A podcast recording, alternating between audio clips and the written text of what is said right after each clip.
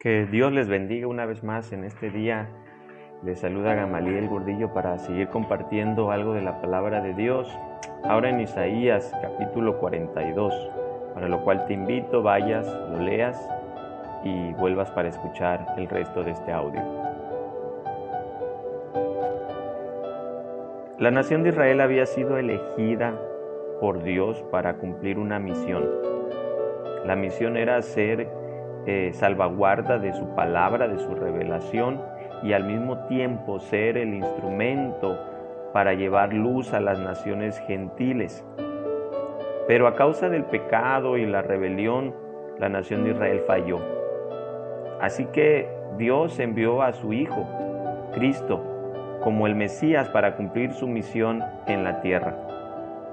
Y los primeros versos del capítulo 42 nos hablan del precioso carácter que tiene este Mesías, que tiene este siervo. los versículos del 1 al 4 son citados en el capítulo 12 de Mateo en referencia a Cristo. El siervo escogido revela un carácter tan hermoso de parte de nuestro Dios y en específico del Señor Jesucristo, del Salvador. Es un carácter de mansedumbre, es un carácter de aliento, de justicia y de verdad. Déjame, déjame leerte estos primeros versos. Dice, He aquí mi siervo, yo le sostendré mi escogido, en quien mi alma tiene contentamiento. He puesto sobre él mi espíritu, él traerá justicia a las naciones. Qué bella descripción de nuestro Salvador Jesucristo. Cuando Él viene a esta tierra, Dios Padre en repetidas ocasiones hace ver que tiene en Él contentamiento. Al menos puedo recordarte la ocasión en la cual Jesús fue bautizado y la ocasión en la cual se dio la transfiguración en el monte. Y Dios Padre expresa precisamente, tú eres mi Hijo en el cual tengo contentamiento, habla de Jesucristo. Y pone sobre Él su espíritu. Lucas capítulo 4 puedes leer también. Y, Jesús mismo dando testimonio de él, deja ver que el espíritu del Señor había venido sobre él. En el mismo evento de la, del bautismo de Jesús vemos al Espíritu Santo descendiendo sobre él en forma de paloma. Y dice la Biblia que él traerá justicia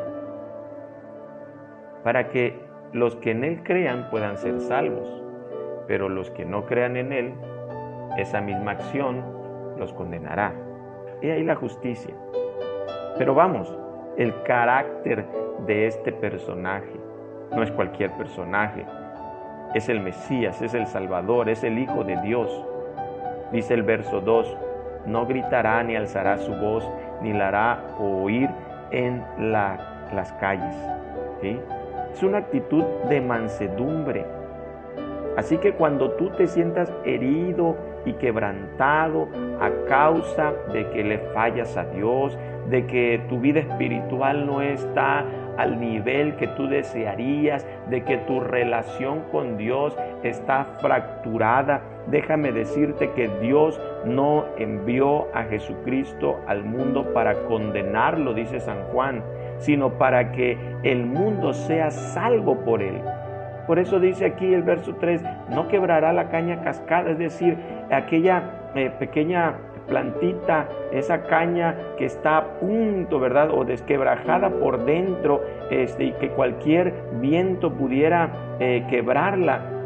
Él no viene aquí para consumirte, para destruirte, sino que el Señor envió a su Hijo Jesucristo para que puedas recibir de Él aliento, fortaleza, salvación. Él no te ve como algo inútil, sino como algo, o alguien mejor dicho, en quien con amor puede levantar, porque el Señor ama, ama reconstruir esas, esos...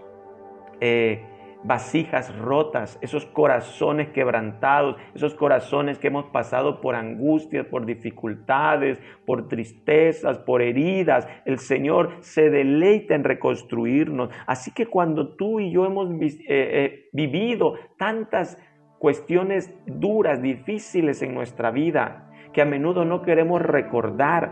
Déjame decirte que Cristo está para sanarte, para levantarte, para reconstruirte. Él no va a pagar, dice, el pábilo que humeare aquel que está a punto de terminar, de perder toda ilusión, de perder toda esperanza, Él no va a llegar y decirte, ya tú no sirves para nada, mira lo que has pasado, mira lo que has vivido. No, Él está aquí para decirte, sabes, a pesar de eso, yo te amo y quiero levantarte, quiero sanarte, quiero reconstruirte. Ese es Jesucristo.